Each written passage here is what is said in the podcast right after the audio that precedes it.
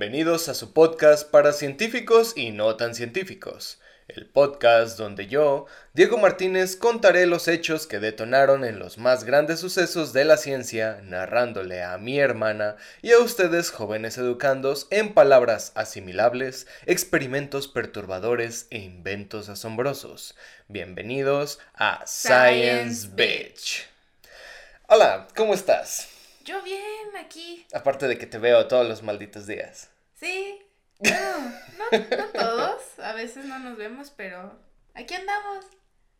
¡Yay! ¡Yay! Bueno, ¿te, te parece si iniciamos esto? Claro. ¿Qué tema me tienes el día de hoy? Porque no sé de qué diablos vamos a hablar. Nunca sabes de qué vamos a hablar. Ese es el punto de no decirte nada en toda la semana y ya venir a hablar mamadas aquí, ¿no?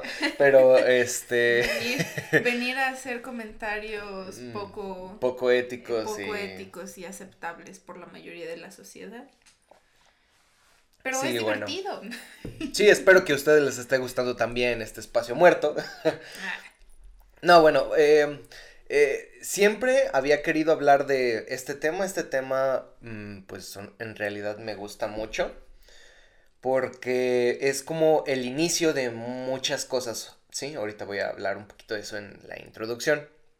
Y me gustó pensar que existen varios, varias cosillas ahí que se inventaron o se descubrieron en la humanidad y que hicieron que todo se revolucionara.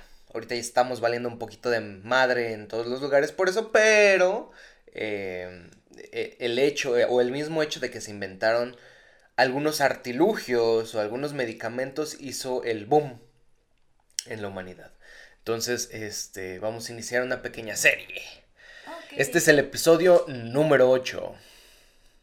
Sin lugar a dudas, ha habido muchos inventos que han beneficiado a la humanidad, pero hay algunos en particular que permitieron a los humanos aumentar su tiempo de vida. Pasar de vivir de 40 años en promedio a vivir incluso más de 100. No fue por arte de magia, y por ello iniciaremos la serie de inventos chingones de la humanidad. Esa va a ser nuestra nueva serie. Igual, obviamente está dentro del podcast, pero pues es una serie de episodios. Hoy hablaremos de un descubrimiento que en particular aumentó la cantidad de años en el que el ser humano pudo vivir. Una buena parte del baby boom, ¿sabes qué es el baby boom? Ya ves que nosotros estamos por generaciones y las generaciones más o menos cada 10 años o cada 15 se les brinda un nombre. Nosotros pertenecemos, eh, si no mal recuerdo, a la generación Z, ¿sí? Mi papá o a lo mejor su papá eh, serían más o menos del baby boom, que es más o menos las generaciones posguerra, posguerra mundial. Pues no son. ah, mi papá es un boomer, ¿no? Me parece que sí. Entonces, eh, los baby boom, que así se le llama a la generación, es porque después de la guerra y después de varios inventos de los cuales vamos a hablar, eh, hubo un chingo así de humanos, o sea, por eso es un baby boom, eh, o sea, como un, un boom de bebés, imagínate bebés cayendo así. ¡ah! Lluvia de bebés. En vez de lluvia de hamburguesas, lluvia de bebés. Entonces, sí, por eso se le llama baby boom, porque fueron un chingo de humanos así, o sea, la tasa de natalidad aumentó, así, ¡pa! Increíblemente. Por eso mismo. Y sí, efectivamente, por eso les llamamos boomers, por baby boom. Bueno, pues de manera regular la causa de muerte antes del baby boom en la infancia eh, y muchas veces era eh, por una lesión o por un trauma importante, era la misma, o sea, la misma causa de muerte era la infección por microorganismos. Hoy hablaremos del descubrimiento de la penicilina. ¿Sabes qué es la penicilina? No. Estaba intentando buscar en mi base de datos mentales. Es como de este, ¿te moriste? Como el, el- los muchos Bob Esponjas que tienen todos sus archiveros. Ahí estaba buscando mi mini yo y no encontré. Borren nada. el nombre, ¿dónde está su maldito nombre? Y, ¡ay! y empieza a romperse el cerebro. Sí, no. es que sí. Eh, sí, eh, sí escucho el nombre, pero no me, no me acuerdo. No es un em, eh, quitadolores. No, no, no es un analgésico. Eh, Sí, eh, de hecho ese es otro tipo de, de invenciones que aumentó la vida porque muchas personas podían llegar a morir incluso de dolor, pero no hablaremos este episodio de esto, sino de la penicilina, que es un antibiótico. Un antibiótico es aquel medicamento que destruye bacterias, ¿sí? Mm. O incluso puede llegar a, a disminuir su población no necesariamente tanto destruirlas, pero sí tienen que este, destruirlas a fuerzas, pues, para que pues, sea considerado un antibiótico. Bien, pues vamos a ponernos primero en contexto. Durante mucho tiempo no se conocía que hubiera algo más pequeño de lo que nosotros, nuestros ojos alcanzaban a ver. Fue entonces cuando Zacarías Jensen un fabricante de lentes holandés, se interesó por crear artilugios eh, con sus propios lentes pulidos. En 1590 creó el primer microscopio rudimentario, con unos cuantos lentes que él había pulido y que tenía extras. Aunque no fue sino hasta 1665 donde Robert Hooke, imagínate, casi 100 años después, ¿eh? Casi 100 años de la invención del microscopio, Robert Hooke, Robert Hooke, un afamado científico inglés, publicó un libro llamado Micrografía. Eh, pues era en inglés micrografía con PH. Donde describió más de 50 especímenes. Estos objetos fueron vistos por un microscopio un poco más complejo y fueron dibujados por el mismo Hooke. Imagino que, que le hacían bullying a Hook cuando era niño, ¿no? Porque es como, ¡ay! ¡Va la prosti! Porque pues Hook, ¿no? Hooker. Sí, lo que estaba pensando en cuanto estabas diciendo Hook y yo, mmm, Hooker. Pobrecito. Pero sí, Robert Hook fue el que hizo este libro. En este libro, Robert ya no le vamos a hablar Prosti, hizo la primer mención del término célula. Él fue el que la acuñó. Con el corcho, ¿no? Al ver un pedazo de corcho, para los que no sepan eh, qué es el corcho, bueno, es el corcho es el pedazo. No mames, ¿cómo la gente no va a saber qué es un corcho? No sé, bueno. Si no sabes qué es un corcho, ve a la escuela. Termina tu primaria. Hay personas que nos escuchan en Spotify que tienen menos de 18 años, entonces supongo o existiría la posibilidad de que no han destapado un vino o... Güey, los niños de primaria ya saben más cosas que nosotros. A lo mejor y no saben, a lo mejor no saben que es un corcho, o sea, el corcho también es la parte de atrás que ponen los frisos, pero eso nada más sucede aquí en México. O no sé, díganos en, en los comentarios si en otras partes, o en otros países usan frisos y ponen frisos con corcho, o sea, aquí en México se hace, pero en otros lados no sabemos. Eh, o sea, estamos familiarizados con el corcho desde que somos pequeños, pero por los fucking frisos, no por destapar botellas. ¿verdad? Pero sabes que está hecho de, de madera. Mm, no, de hecho yo no sabía hasta la prepa. Entonces, por eso quería hacer este, este... no lo sabía, lo siento. Santo Cristo. Bueno, el corcho se saca de un árbol, realmente pues es madera de un árbol. Y bueno, pues se seca para ser utilizado en lo que ya dijimos. Eh, en una muestra puso un pedazo de corcho y él vio pequeñas celdillas formadas por células vegetales, y al observar esos espacios acuñó el término que hoy conocemos, célula, o sea, como celdilla, por eso viene eh, cell en, en inglés. Esto dio grandes avances a los conocimientos de la microbiología, pues los científicos se habían percatado que existe todo un mundo microscópico ahí se dieron cuenta de, oye, mira, no mames, este, hay, hay más cosas, aquí, exacto. Entonces, eh, por mucho tiempo se creyó que no existía nada más que fuera lo que nosotros veíamos con los ojos, o sea, desde Platón y así, decía, todo lo que vemos es lo que hay, así. Entonces, bueno, en realidad no sé bien qué dijo, pero sí más o menos mencionó una parte. Mira, todo lo que ves será tuyo. Es como de, ay, suena algo como Mufasa, ¿no? ah, caray, que no lo dijo Mufasa. no, ¿verdad? Está como, como la como la hiena, ¿no? Que dice, ay, no digas ese nombre que me da miedo. Mufasa. Mufasa. Eh, bueno, posteriormente se descubrieron los organismos procariontes, que son bacterias o células que nada más tienen un, un solo núcleo y son pequeñas entidades unicelulares. Y que sabemos ahora que muchas de estas pueden provocar enfermedades que podrían matarnos. La peste bubónica, el anthrax y la tuberculosis, que en algún momento hablaremos de todas estas en un capítulo especial. Anthrax suena a una droga. A una droga que te va a pegar durísimo. O sea que, le das un, solo toque y, despiertas en, China sin un riñón. Sí, puede ser. Yo iba, a pensar que, que, ibas a decir Anthrax es como, suena como un antro gay, ¿no? También, qué bueno. Ya me diste una buena idea para mi antro gay. bueno, el anthrax te, este, te llenaba de, bacterias y te morías, ¿no? Entonces, no, creo que no es, no es una buena eh, manera de llamarle un antro gay, ¿sabes? Pero bueno, ya tú sabrás. Changos. Eh, son algunos ejemplos de enfermedades provocadas por bacterias y que arrasaron con la humanidad durante siglos.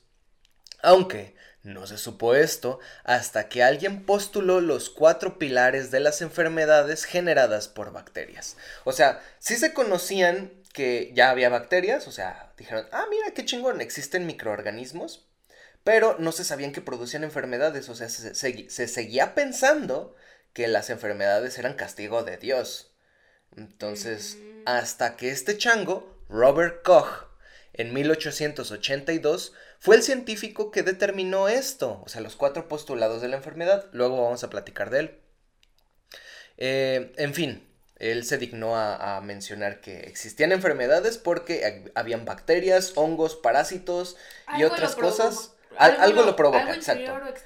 O, sea, Dios no castiga de esta manera. Entonces, y, y todas las personas que, que creían en Dios, así de, ay, qué bien, entonces Dios no nos está castigando, es bueno y todopoderoso y todo así de puta madre. Les hubiera dejado con, el castigo divino. Pero bueno, guarden en su cabeza la fecha de 1882. Vamos a necesitarla más adelante. Un año antes de esta fecha, eh, siendo más precisos, el 6 de agosto de 1881 nace Alexander Fleming en Longfield, Gran Bretaña, en el seno de una familia campesina y pobre. Alex. Como la mayoría de los científicos de los que hemos estado hablando. Pues es que es muy difícil. Sí, vamos a hablar de algunos, sí, sí hay. Pero vamos a hablar de que la mayoría de los que eran pobres, y, al igual que Alexander Fleming, eh, como, no tenían nada que como no tenían nada que hacer. Se ponían a experimentar. O a buscar o a decir, ah, mira, esta plantita si, si le corto esto, pues vuelve a crecer. O cosas por el estilo. O sea, se ponían la rana caga verde? ¿Qué le hizo cagar verde a la rana? No sé si las ranas cagan verde, pero. Ok, por eso tú dirías, mm, ¿por qué están cagando verde? ¿Qué les di de comer? Ranas? ¿Qué cosas no les debo de dar a las ranas para que no caguen verde? Y ahí se inventó la biología. o sea, ok, sí, sería una, buena observación. Mm, Alex fue el tercero de cuatro hijos, estos de segundas nupcias del señor Hugh Fleming. O sea, se casó de nuevo y tuvo otra vez hijos, ¿no? Entonces eh, fue el tercero de esas segundas nupcias. Aunque el gusto de tener padre no le duró mucho. Eh, pues el señor Hugh Fleming falleció cuando él tenía tan solo siete años de edad, dejando a la familia a su suerte y en una profunda miseria. Imagínate ser miserable y darte cuenta de que puedes ser aún más miserable. Está bien cabrón, ¿no? Vi antes que no entró en depresión pues quién sabe, a lo mejor y sí, pero diría, es algo que se ve todos los días en México. Uno ya, ya nace siendo muy miserable porque no tienen padre. Sí, bueno. Eh, por esto, durante los siguientes seis años, Fleming tuvo una educación bastante escueta y obtenida con suma dificultad. Los que describen a Alexander Fleming de niño dicen que, cito, tenía gusto por la observación detallada, y era de talante sencillo, por el cual luego habrían de caracterizarle. O sea, se veía bien pinche pobre. Ah, y yo. Talante, talante sencillo, claro. ¿De qué chingados me estás hablando? Era de talante sencillo, o sea, se veía bien pinche pobre, pero le gustaba ver el mundo a su alrededor e investigarlo. Ah, como para no decir tu amigo pobre. Tu amigo pobre que nada más juega con lodo y ¡ay, qué bonito! Estoy haciendo pasteles de lodo. Con caca. con caca. sí, pues estaban en una... En, en medio en de una granja. De una sí, granja, sí. Sí, sí. Bueno, Fleming, al cumplir los 13 años de, de edad, viajó a Londres para vivir junto a uno de sus hermanastros que ejercía ahí como médico. Completó su educación básica en el London Scottish eh, Regiment, perdón, mi inglés, mi, mi francés, tu, tu inglés de Cambridge. de Cambridge, Cambridge. de Hadmon Hub. en el London Scottish Regiment. Eh, o sea, era un regimiento militarizado. Ya que Alex quería ser militar, este regimiento eh, podía dar la educación que él necesitaba y aparte mandarlo a la guerra. Fleming estaba deseoso de participar en la guerra de los Boers. Los Boers, bueno, la guerra de los Boers fue un conflicto armado entre ingleses y granjeros sudafricanos porque Inglaterra había invadido eh, terrenos de Sudáfrica. Colonizar a los sudafricanos. Sí, básicamente. Entonces dijo, estas pinches tierras son mías de Sudáfrica. Presten para acá. Y entonces los granjeros sudafricanos dijeron, güey, ¿qué pedo? O sea, ¿Qué yo... No. No mames, o sea, yo he vivido aquí desde hace cientos de años, no mames. O sea, y llegaron estos changos a colonizar porque hemos de recordar que los ingleses tenían muchos piratas y, o sea, eran cabrones que más que hacer cosas de en su pinche islita de Reino Unido, eran más de comerciar por los mares. Entonces, de hecho, por ellos mismos conocemos piratas del Caribe, porque eran piratas de básicamente eh, Gran Bretaña y cosas por el estilo. El punto es que in- invadían y se llevaban cosas hacia su pinche islita. Entonces, eh, ellos invadieron estos terrenos y se desató una guerra que se llamó lo- la Guerra de los Boers. S'mores. Boers con B. S'mores. Los Moors no. Tienes hambre, ¿verdad? Sí. Y acabo de desayunar. Ok. Eh, Pero bueno, esta guerra terminó antes de que el pelotón de Fleming se embarcara para la lucha. Sin embargo, su gusto por la vida militar lo llevó a permanecer en el regimiento e intervino en la Primera Guerra Mundial como oficial del Royal Army Medical Corps en Francia. Entonces, este, como que ahí agarró el gusto por la medicina porque era como ayudante médico, ¿sí? En el regimiento de, que, en el que él trabajaba en la Primera Guerra Mundial. Entonces, cuando él cumple los 20 años y obviamente acabándose la Primera Guerra Mundial, con una sorpresa que le dieron, él tenía una herencia escondida. Entonces se la dieron con dinero porque, bueno, con puro dinero, porque para estudiar, obviamente, la universidad necesitabas un chingo de dinero. Obviamente, como en todos lados de esta vida. Sí, desgraciadamente. El punto es que eh, Alexander Fleming empezó a estudiar la carrera de medicina en la facultad del Hospital de St. Mary en Paddington. En 1908, ¿qué? Paddington. ¿Qué tiene? ¿Por qué te ríes de eso? Pads. ¿Qué? ¿No ¿Los sabes? pads? Los pads. Ok, los pads. Ah, eres fútbol americano. ¿Qué? ¿No? Yo no tengo que... ¿No? Los pads de fútbol americano. Yo me refería... Estamos pensando dos cosas completamente distintas. Aquí vemos que sí eres efectivamente hombre. Las que son mujeres sí van a entender. Ok, déjenos, déjenme en los comentarios ver qué- de qué rayos se refería Fer, porque no tengo idea.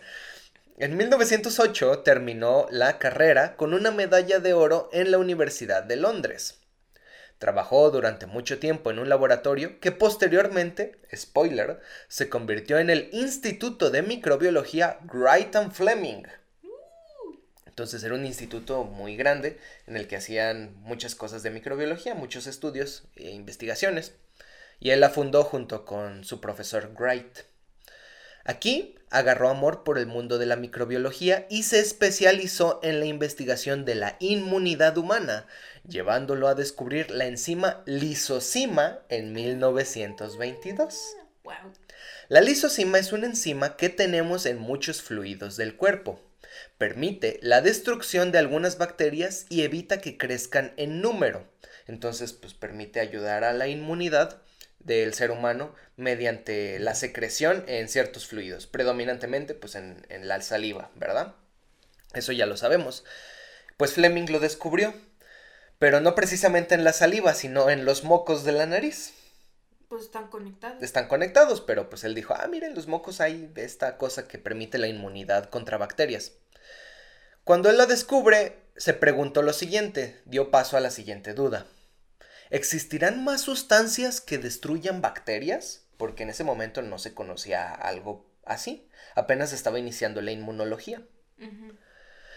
La respuesta era súper sí, pero no ocurrió sino hasta septiembre de 1928, cuando el mismo Fleming estaba trabajando con unos cultivos de bacterias llamado Staphylococcus aureus. Mm.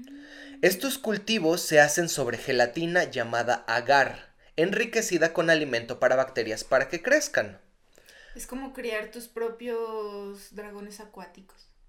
Pero de sí, bueno, les dicen, en algunos lados les dicen monitos de agua o algo así. Los, los changuitos acuáticos. Changos, este, monkey, algo así, ¿no? Monkey, monkey, monkey dragons, monkey fish.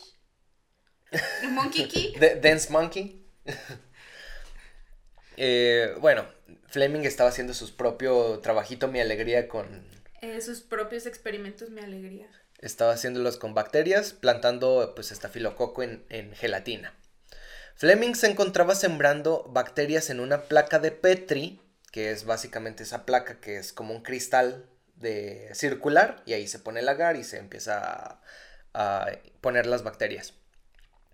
Eh, Fleming se le puso las tapas de vidrio, se hizo todo correcto. El problema fue que Fleming se le olvidó pues una parte importante del experimento. Las placas debían guardarse en una incubadora para que estuvieran a temperatura de 37 grados centígrados y las bacterias crecieran correctamente.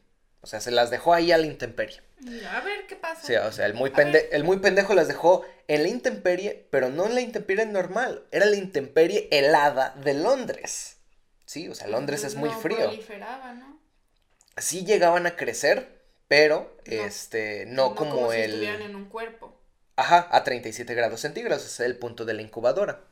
Entonces, eh, bueno, pues las dejó ahí. Y por si fuera poco, el muy güey se fue de vacaciones dos semanas y las dejó ahí. Pero esto fue interesante porque descubrió algo cuando él regresó. Cuando el doctor regresó encontró el siguiente cultivo. Vamos a ponerlo este, en YouTube los que nos están escuchando en Spotify, vengan, este, o cualquier lugar de podcast, vengan a YouTube para ver la placa de Petri. Y le tomaron una foto. Las colonias de bacterias se encontraban muy muy pequeñas, no habían crecido. Y por otra parte, un hongo enorme había crecido en los cultivos. ¿Pero cómo? El doctor Fleming era un asiduo amante de la limpieza y trabajaba con pulcritud, así que empezó a investigar qué había sucedido, qué había pasado mal. O sea, aparte de haberlos, haberlos dejado la intemperie, estaban tapadas. Sí, o sea, no podía pues sembrarse otra cosa. Él nada más sembró bacterias. ¿Qué pedo con el hongo? Bueno, pues se puso a investigar.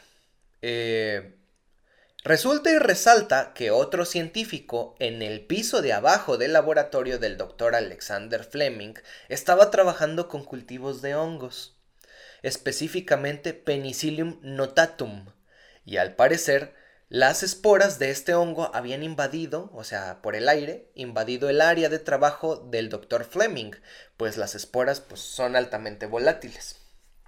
De hecho, es eh, doy por seguro que en cualquier lugar que nos estén escuchando, que nos estén viendo, hay hongos. O sea, hay esporas de hongo esperando crecer.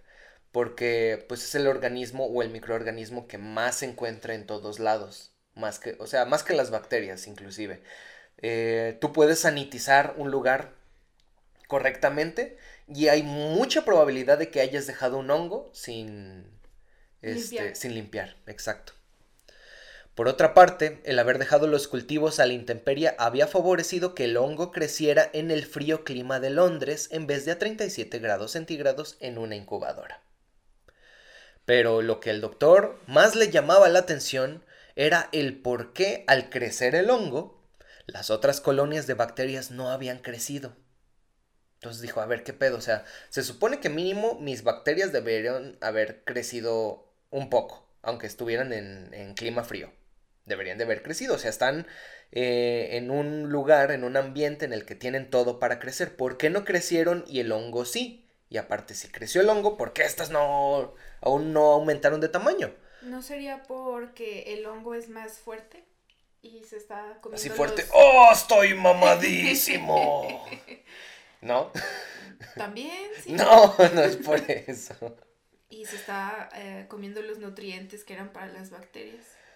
A lo mejor eso pasó por la cabeza del Dr. Fleming, pero como vamos a ver en la, la placa, el hongo está aquí y todas las bacterias están sembradas en el otro lado. Entonces son Ah, dos lugares dos distintos. Exacto, son dos extremos distintos. Entonces como que no hacía match con eso. Tras volver a aplicar la misma técnica, tuvo los resultados similares.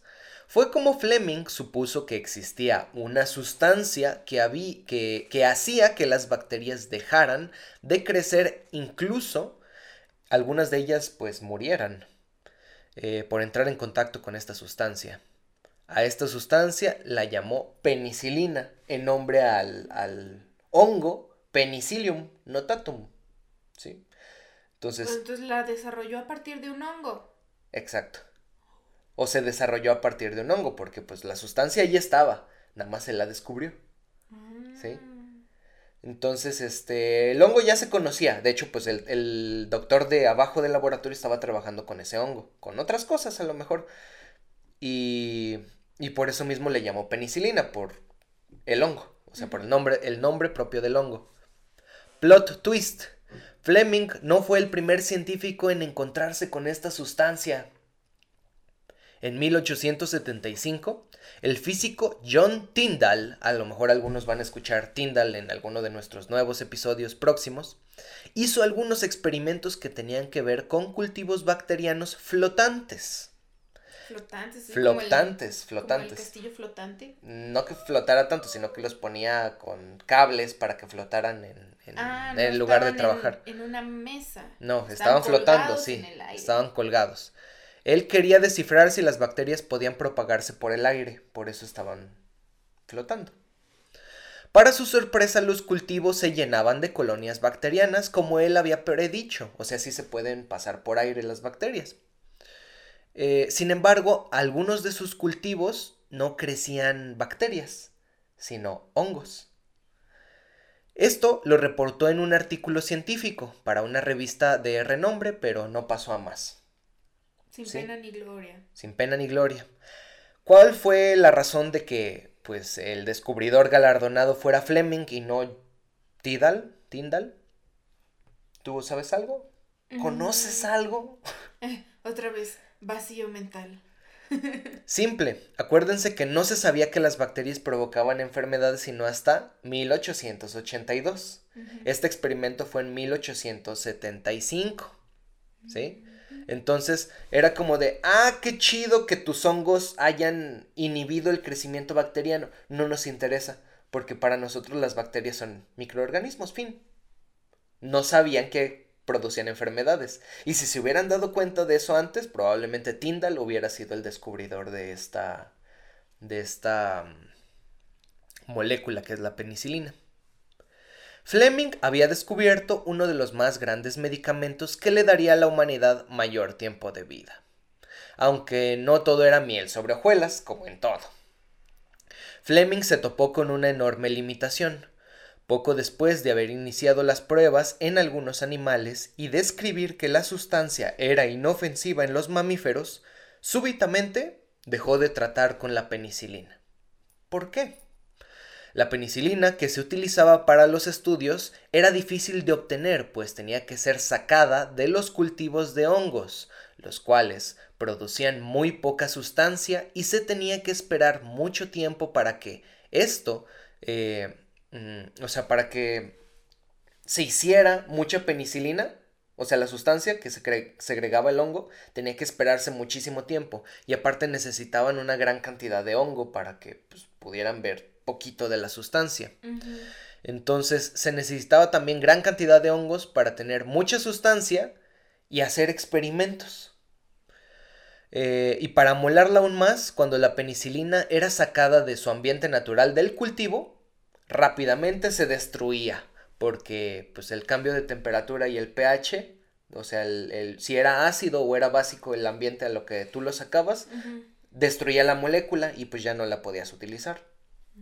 Entonces, tenía muchas limitantes Fleming. Por esto, eh, bueno, pero esto no acaba aquí. Un joven bacteriólogo leyó los estudios de Fleming y quedó maravillado. El joven le mandó pedir personalmente algunos especímenes del hongo para cultivar él mismo. Cuando tuvo suficiente concentrado de penicilina, el bacteriólogo empezó a experimentar con pacientes reales, más precisamente en niños, con infecciones en los ojos por gonorrea. ¿Qué? ¿Cómo chingados llegó la gonorrea a los ojos? ¿Qué pedo? Oh, sí, oh, yeah. Pero no sean cochinos, no. Bueno. O sea, sí o no. O sea, sí, pero ellos esperaría que no. Va, ahí va, lo siguiente. Si los niños, eh, sí, o sea, los niños al pasar por el canal de parto se llenan de bacterias de la madre, ¿sí? Y si la madre tenía gonorrea en el asuntillo, los niños nacían con infecciones en los ojos y muchas veces hasta quedaban ciegos por gonorrea. ¿Sí? De esa manera. Acuérdate, no había antibióticos para tratar infecciones, entonces era como de, ah, mira, le dio gonorrea en los ojos, va a valer pito. ¿Cómo quieres un niño ciego? ¿Con este bastón bonito blanco o este bastón negro? O lo tiramos a la basura. ¿El niño? ¿O el bastón? No, los pues, dos. O sea, es que si era bien cabrón antes de los antibióticos, porque era como de, ah, te dio infección, ya te chingaste, hermano, o sea, ya valió. Este, sí, y te queda... Mm, Tanto tiempo de vida. bueno, eh, eh, los que sobrevivían quedaban ciegos y pues ni modo. Bueno, imagínate gonorrea en los ojos, o sea, gonorrea en los ojos. La gonorrea. Estoy lleno de pus. Sí, es para produce, produce mucha pus la, la gonorrea. Eh, Unos lagañones de pus. Con forma de pene así. ¡Oh! no, imagínate ahorita que ya hay antibióticos encontrar un niño con gonorrea en los ojos. Ay, güey. Qué asco. Sí, o sea, ahí empiezas a juzgar a la mamá o empiezas a juzgar así de al niño, así de niño, ¿qué pedo? ¿Qué estabas haciendo? ¿La, la mamá antivacunas? la mamá antivacunas, pero sí le gustaba el... Sí. La vacuna de penicilina, ¿verdad? Sí. Son las vacunas que más le gustan y en las únicas que confía. Sí, sí, a huevo, sí, sí. Bueno, pues el bacteriólogo tuvo mucho éxito con el tratamiento empírico de estos niños, por lo que le reportó sus resultados al doctor Howard Walter Flory, un químico australiano que era profesor de patología de la Universidad de Sheffield de Inglaterra, quien también quedó fascinado por lo que se encontró. Flory Propuso entonces buscar la manera de producir la suficiente cantidad de penicilina para usarla como medicamento. Pero esto no sería tarea fácil ni la cual pensaba que debería de hacerse solo. Entonces, en 1939 conoció a Ernest Boris Chain, un bioquímico alemán que huía de su tierra natal, porque hashtag nazismo, y a Norman George Haley, el ayudante de Boris. A ambos les propuso abrir una investigación con la penicilina en Oxford, Reino Unido. El pedo es que no había dinero para financiar la investigación, por lo que pidieron apoyo a la Fundación Rockefeller. ¿Te acuerdas de la Fundación Rockefeller de otros este, episodios. Mm, me recuerda la... la... película de los picapiedra. no, el ácido lisérgico. El ácido lisérgico también les dieron este, la Fundación Rockefeller para hacer investigación con eso. Entonces la, la Fundación Rockefeller les dijo que Simón sí les daba dinero, pero la investigación debía ir enfocada en encontrar detalles bioquímicos y moleculares de la penicilina, no para usos médicos. Sí, o sea, era investigación propia de que cómo era la penicilina, este, cuál era su, su parte molecular, o sea, cómo era bioquímicamente todo lo que tenía que ver con la penicilina, no para uso en humanos. ¿Sí? Tanto Flory como Boris se tomaron a bien esta limitación y empezaron a investigar. No pasó mucho para que Boris descubriera la fórmula química de la penicilina y se dio cuenta que era una molécula pequeña y simple. Pero le sacaba mucho de pedo que al quitarla del ambiente en el que se producía, sin más se desintegrara. ¿por qué chingados te estás muriendo cuando te saco de tu. Es como de, qué pedo. O sea, estás pequeña y estás así. O sea, ¿por qué? ¿Por qué eres tan frágil? Entonces, eh, lo siguiente, o la siguiente meta era muy obvia: buscar cómo estabilizar la molécula. Pensaron en congelarla y funcionó.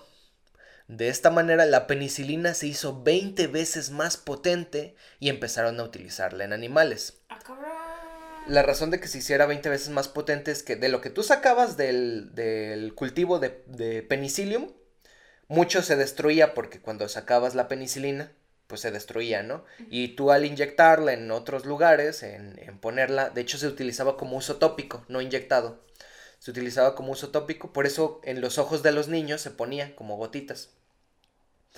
Eh, entonces, cuando, cuando se ponía, mm, pues, o sea, también se destruía parte de la penicilina.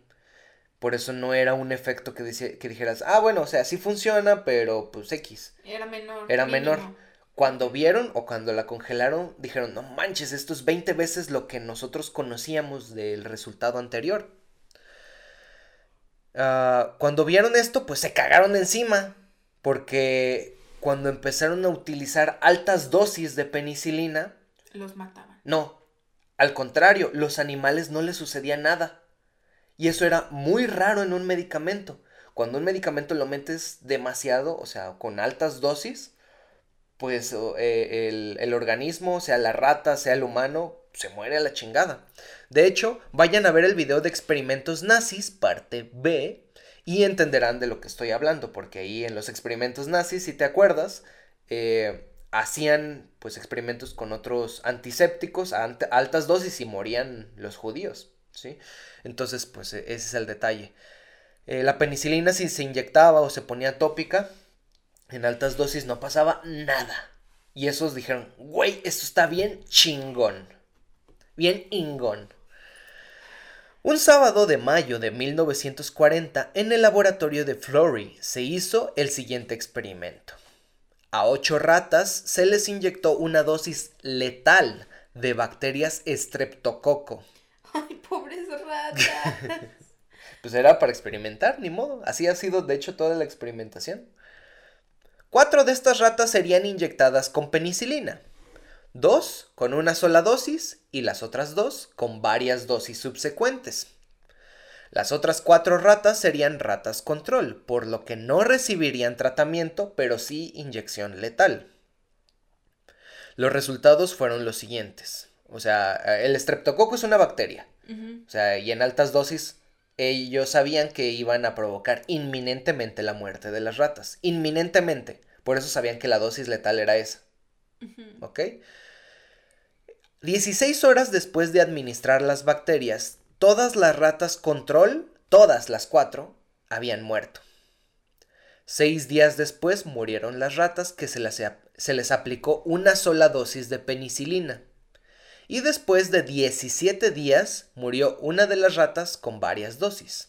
La otra rata vivió indefinidamente. Después del experimento, Flory dijo a algunos de sus conocidos científicos, cito, esto se ve prometedor, es como un milagro.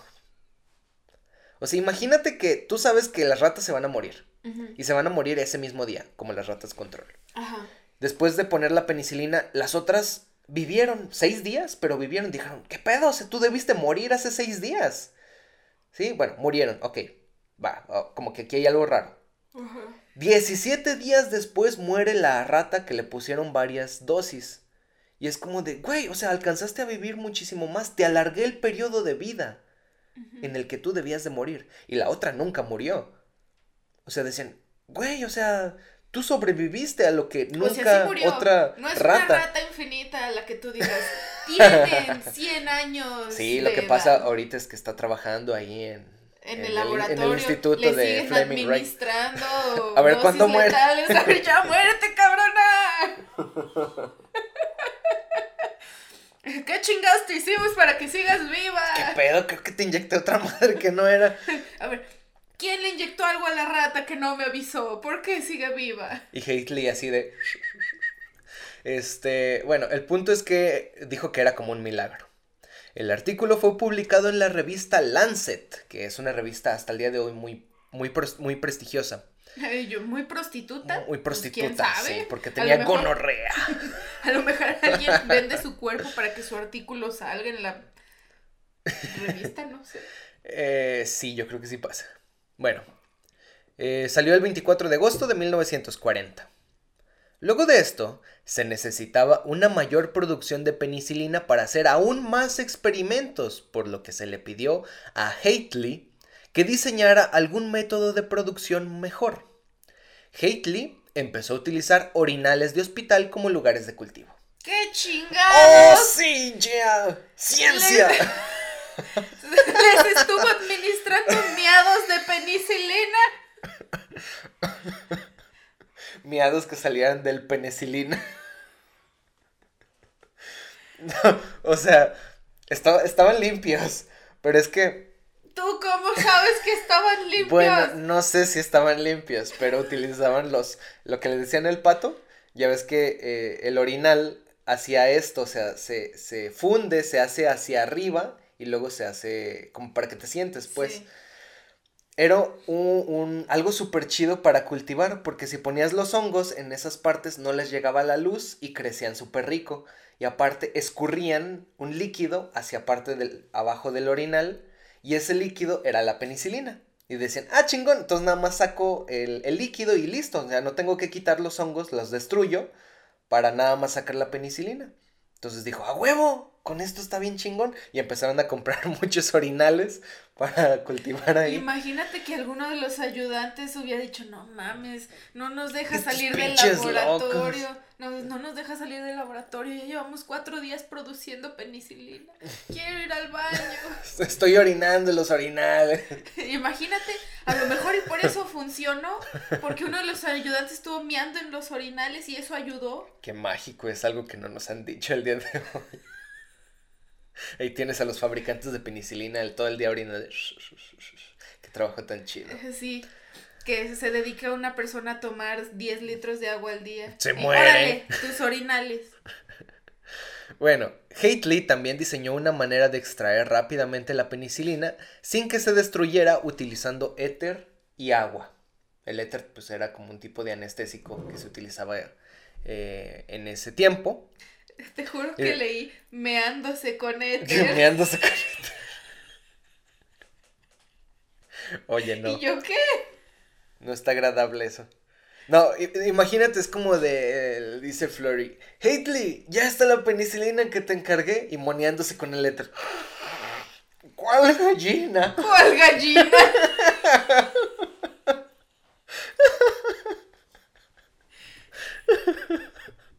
La gallina. Ya la intercambié para el, para poder a este, ¿cómo se dice? publicar el artículo. Oh, sí, oh, sí. Bueno, eh, pues empezó la Segunda Guerra Mundial. Y esto ponía muy nervioso a, He- a, a Florey, porque si Alemania invadía Reino Unido, se encontrarían con el magnífico descubrimiento que habían hecho. Y se los iban a robar. Exacto. Así que los tres idearon un plan B para escapar si esto sucedía. Lo que harían sería quemar su laboratorio junto con todos sus papeles y restregarían hongos penicillium en sus abrigos, para que estos tuvieran esporas y pudieran viajar con muy poco equipo. Qué chido, o sea, e, eso es utilizar el pinche intelecto. Es como, no, no, no, voy a llevar este, los cultivos. Los voy a restregar en mis abrigos para irme así, en corto. No quiero andar cargando mamadas. ¿Quieres hongos? También puede ser. champiñones saliéndole de. Del sobaco. De quién sabe dónde. Bueno, con ello podían iniciar su investigación en cualquier otro lugar sin necesidad de llevar cultivos con ellos mismos. El plan pasó de boca en boca y Flory se ganó el apodo de, cito, el doctor de abrigo mozo. el doctor de los hongos. El doctor de los hongos. Verga, no. Poco a poco, el laboratorio ganaba fama por los experimentos que hacían y cada vez se necesitaba mayor cantidad de antibiótico. Habían recurrido entonces a usar bidones de leche e incluso bañeras. Imagínate, pinche bañera llena de champiñones así y escurriendo un líquido así de ¡ay, guácala! Parece una película de terror, ¿no? Eh. Bueno, pues muchas personas le pidieron apoyo al pequeño laboratorio para curar infecciones en ciertos casos, porque se había corrido el rumor. Gonorrea en los ojos. Sí, como gonorrea en los ojos y otras cosillas. Hubo un caso en particular. Un policía de nombre Alexander que sufrió un rasguño en la cara. No decían de qué rasguño, a lo mejor alguien lo rasguñó, un gato, algo. Su gata. Una perra. Por el cual se le inflamó a tal grado el cuero cabelludo y la cara que estuvieron tan hinchados y deformados por la infección de streptococo que tuvieron que sacarle un ojo para aliviar el dolor. No mames, pues qué tanto pinche. Pues imagínate qué tanto de deformidad tuvo. Pero qué tan pinche grande estuvo el rasguño. No sé. Qué gata tan agresiva fue el que los rasguñó. Pichi gata, parece perra. ¿Qué pesa? ¿Qué pesa esa gata. Bueno, pues tuvieron que sacarle el ojito. Y al poco tiempo esta persona se encontraba con sepsis. El estreptococo se había diseminado a la sangre del policía. No, pues ya se iba a morir, güey. O sea, ya se lo iba a cargar la chingada. Pues ya estaba en la sangre. Flory intentó curarlo inyectándole grandes cantidades de penicilina durante tres días. Pero al cuarto día habían consumido toda la penicilina que habían estado guardando por un año. Se le mamaron en tres días la penicilina que trabajaron un año. Entonces el policía mejoró rápidamente durante los primeros días, pero al acabarse las reservas de penicilina, eh, Alexander empeoró otra vez causándole la muerte. El doctor Flory decidió entonces no tratar pacientes hasta que tuvieran suficiente material con el cual hacerlo. Lo último llevó a una idea importante de Boris, patentar la penicilina como medicamento. Flory no estaba del todo de acuerdo, al igual que el secretario y el presidente del Consulado Médico de Investigación de Reino Unido, por lo que se desistió de la idea de patentar porque era poco ético. Patentar significa que una sola eh, marca, un solo laboratorio va a producir toda la penicilina y la va a distribuir. Y la va a distribuir. Le cueste lo que le cueste, tárdese lo que se tarde, pero va a ganar un chingo de dinero. Entonces dijeron, no, ¿sabes qué? No podemos patentar porque esto es Esto es revolucionario también. Es como de, güey, podrían salvarse un chingo de vidas. No es ético que nada más un laboratorio haga esto. Y dijeron, bueno, ok, está bien. Desistieron. Bueno, tú ganas por ahorita. Exacto, por ahorita. Por la, por la misma razón, ninguna farmacéutica quería iniciar la producción en masa de la penicilina porque no iban a ganar dinero con ello. Salvo una, la Imperial Chemical Industries o por sus siglas EASY, mejor conocida como el día de hoy como AstraZeneca. Pues es una de las farmacéuticas, ¿sí? Es una de las farmacéuticas importantes de, del día de hoy. De hecho, es una de las que está produciendo ahorita la, vacuna del COVID. Entonces, este, eh, sí fue o sí llegó a ser una industria muy, muy grande. Y de hecho, una de las razones es porque... por este pedo. Sí, de hecho, pues fue, fuera la, la que inició todo esto. La producción en masa. En 1942, Fleming leyó los artículos de Florey, Boris y Hately y les hizo una visita personalmente. Y quedó extasiado, así, durísimo, así, estoy excitado, hijos. Se le endureció todo. Vio los cultivos así de penicilio. ¡Oh, riquísimo! Belísimo, exquisito. Mira, hijo, estoy durísimo. Ven, toca. No, no, no, no. Ven, toca el penicillium. Pinche cerdo. No mames. Pues es que dijo, no manches, esto, esto es genial. O sea, tienen una fábrica enorme aquí de, de puro. de pura penicilina. Eh, estaba tan extasiado que él pidió un poco de su producto para tratar él mismo sus pacientes. Acuérdense que pues era médico, ¿no? El, el doctor Fleming. Dando resultados alentadores, todos llegaron a un acuerdo. Le pedirían al gobierno apoyo para abrir una fábrica propia de penicilina. El gobierno inglés evaluó la situación y denegó el poner una- un gran laboratorio, sino que pondrían varios de manera esparcida, ya que si los alemanes los bombardeaban perderían todo. ¿sí? Entonces si bombardeaban nada más una fábrica, pues iba a valer cheto todo. Entonces iban a poner pequeñas y muy, muy diseminadas para que pues eso se mantuviera. También se mencionó que la neta no había mucho dinero, así que usarían vasos rudimentarios otra vez y botellas de leche como lugares de cultivo del hongo. A punto de terminar la guerra, Flory viajó a Estados Unidos de Norteamérica para incorporar la producción de penicilina y ver si se podía hacer de una manera más rápida. Los científicos americanos determinaron que era posible mediante un tipo de fermentación, y así se empezó a industrializar la penicilina con broche de oro, porque pues capitalismo, ¿no? El tío Sam era así de, sí, sí, sí, ven, tráete este producto, nosotros lo patentamos. Y sí, efectivamente, en ese momento, como ellos dijeron, ah, mira, acabo de cambiar tu, tu manera de producción, ya como Ahora que ya como que me pertenece un poco, así que vamos a producirla aquí en Estados Unidos. ¡Ah, huevo! No, Capitalismo. mames, pinches estadounidenses. Pero eso, bueno, al final fue bueno porque ya se pudo empezar a comercializar en esos tiempos. Y era un poco de tiempo de guerra o posguerra. O sea, pero Había sí personas. les dieron crédito a los. Claro, a sí, sí, sí. O sea, nada más dijeron, aquí la vamos a producir, pero ustedes. Sí, ustedes, descubrieron". ustedes se quedan con el mérito. De hecho, pronto la publicidad y la fama atraparon a Fleming y a los demás. En 1945, Fleming, Flory y Boris fueron galardonados con el Premio Nobel de Medicina.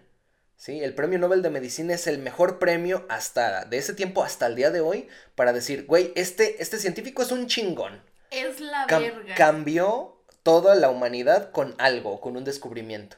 Entonces fueron galardonados con este premio, eh, todos ellos, excepto Hately. Resulta que cuando Norman Hately fue propuesto junto con los otros para ganar el premio Nobel, se corrió el rumor de que Norman solo era el técnico de laboratorio. Cito, solo era un par de manos del Dr. Flory siendo que Hately fue el que patentó la manera de o diseñó la manera de producción masiva y aparte eh, el sacarlo y no, de- no destruir este la, la penicilina pues porque O sea, congelarlo. sí exacto o sea ayudar a, a hacer eso por lo que no le dieron el premio Nobel y fue puesto parcialmente en el olvido Ay. Fleming, Flory y Boris también fueron condecorados con varios títulos por la corona inglesa y nuevamente se ignoró el trabajo de Hately. Pero ¿quién dijo que Hately no había hecho nada? ¿Ellos tres? No, se corrió el rumor Oh, así de, sí. pues ese güey trabaja con ellos. Este, pues nada más es como el técnico de laboratorio, él les ayuda en el laboratorio y ya, o sea, no es un no es un científico de verdad. Pero supongo que porque Hately no tenía como que un título por sí mismo, o sea, él había estudiado, me, me parece una carrera técnica y empezó a trabajar con un chingo de científicos antes de conocer a, a este, a Boris y a Flory. Y él sabía un chingo de cosas, de cosas manuales bioquímicas y cosas de, de microbiología. Él sabía un montón, nomás no tenía título. Entonces supongo que por eso dijeron, ah, pues ese güey es un técnico. Él no ayudó en mucho. Entonces se corrió ese rumor. Eh, con toda la fama eh, y los condecoramientos se les da dinero a, los científicos. Con ese dinero ganado, Flory decidió comprar a cada uno de sus compas, pues, o sea, con los que trabajó, un, conjunto de copas suecas azules que costaban un chingo de dinero. Cuando Hately las recibió, dijo, cito, en ellas no se puede apreciar el color del vino, y nunca las usó. Yo para qué quiero esta chingadera. Como de, no mames, o sea, todavía me restriegas tu chingadera en la cara de que te ganaste eso y me estás comprando algo con tu puerco dinero. Siendo que yo debería de tener también ese título. Yo también debería tener ese puerco dinero. ese puerco Para yo comprarme mis propias puercas copas. No, y decían los artículos que, que llegué a leer que Haley era una muy buena persona. O sea, nunca se decepcionó así tanto de que no le dieran eso. Él nada más quería seguir trabajando. Y bueno, pues nunca las usó. De hecho, mencionan que se le rompieron varias y le valió pito. O sea, le valió madre. Uno de los mejores antibióticos había nacido y ya se industrializaba. O sea, ese antibiótico podría salvarte de una sepsis como el del, el del policía. Si una herida de bala de la Segunda Guerra Mundial te había atacado y que estarías perdiendo un brazo. ¿La, bala te atacó? Sí, te atacó Llegó y, te dijo, ¡órale, perro! y te cuchilla la bala. y se va. Corre, corre, corre, corre. Bueno, eh, si tenías una herida de guerra que se había infectado, regularmente perdías esa extremidad o si te había dado en el torso o en algún otro lugar valías pito, o sea, ya, valías madre. Con la penicilina no, o sea, podías llegar a, pues, a sobrevivir. Entonces era algo revolucionario. Pero, ¿cómo terminaron al final todos los demás? Bueno, Fleming ya estaba viejito para este momento. Fleming falleció a los 73 años en 1955, 10 años después de haber sido galardonado con el premio Nobel, en Londres. El Dr. Flory se hizo el presidente del Royal Society, o sea, es un, un condecoramiento que se le hizo. Mientras que Boris siguió trabajando con hongos y aparte se vio inmiscuido en experimentos con el ácido lisérgico. Vean el episodio 5 si no saben de lo que estamos hablando con el Dr. Berber. Hatley, posteriormente, ayudó al descubrimiento de las cefalosporinas de primera generación, otro antibiótico aún más chingón que la penicilina. Entonces él todavía ayudó a... Era la mamada y nadie lo reconoció. Y nadie lo reconoció. Hagámosle un monumento al señor Haley. Bueno, espérate, ahí va. Le llegó, le llegó. Se retiró en 1978. Y con esto la corona inglesa le mandó llamar y le dieron por fin la Orden del Imperio Británico. La Orden del Imperio Británico es el mejor reconocimiento hasta el día de hoy de la corona inglesa. Y obviamente va con dinero y con tu condecoramiento. Entonces al final sí se lo dieron. Eh, Aparte, fíjate bien, 12 años después de, este evento, del condecoramiento, la Universidad de Oxford le concedió el título de doctor, algo que no había sucedido en los 800 años de vida de la universidad. O sea, él sin hacer ninguna carrera, él por haber prestado sus servicios, utilizado laboratorios de ahí, haber sido a lo mejor profesor de lo que tú quieras, y por su reconocimiento dijeron, este güey sí hizo algo. aparte de las cefalosporinas, etc. Dijeron, este güey merece el título de doctor. Este güey es un doctor. Y le mandaron su título. Así de huevos. Y pues bueno, básicamente así termina la historia de la penicilina. Al día de hoy se sigue comerciando la penicilina, pero desgraciadamente la hemos utilizado tanto desde que se descubrió, la hemos utilizado indiscriminadamente porque pensaba que curaba básicamente todo, que al día de hoy ya casi no funciona para muchas bacterias, muchas infecciones. Sí, ¿verdad? Porque han ido evolucionando. Han producido este, resistencia a, los antibióticos. Han Pero evolucionado. ¿Cómo se produce la penicilina? ¿Sigue siendo por hongos? Ah, hay maneras, hay maneras más rápidas de producir ahora la penicilina porque es una molécula simple. Y ya. De hecho, ya ahorita la penicilina es muy barata y ha sido evolucionada para que dure más tiempo, para que sea más eficiente. Hay benzatínicas, hay cristalizadas, cosas así para que dure más tiempo. Eh, ahorita lo único que se trata, y qué chido que todavía se trata nada más con eso, es el lues, o también conocido como sífilis. Ah, y yo El sífilis y el, y el nófolos. Ay, hasta ahorita. Qué mensaje. Hasta ahorita me di cuenta de lo que estás diciendo y yo, ah, chinga. El nófolos, ¿cuál ¿Cuál es será? enfermo?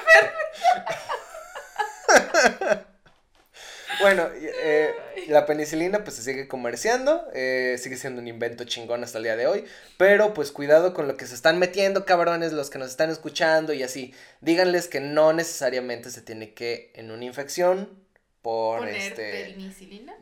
poner penicilina o algún otro antibiótico. Pueden ser por parásitos, puede ser por virus, ahorita como el COVID, no se necesita realmente un antibiótico. Y eso es para que nos duren los próximos antibióticos que tal vez hablaremos en un futuro.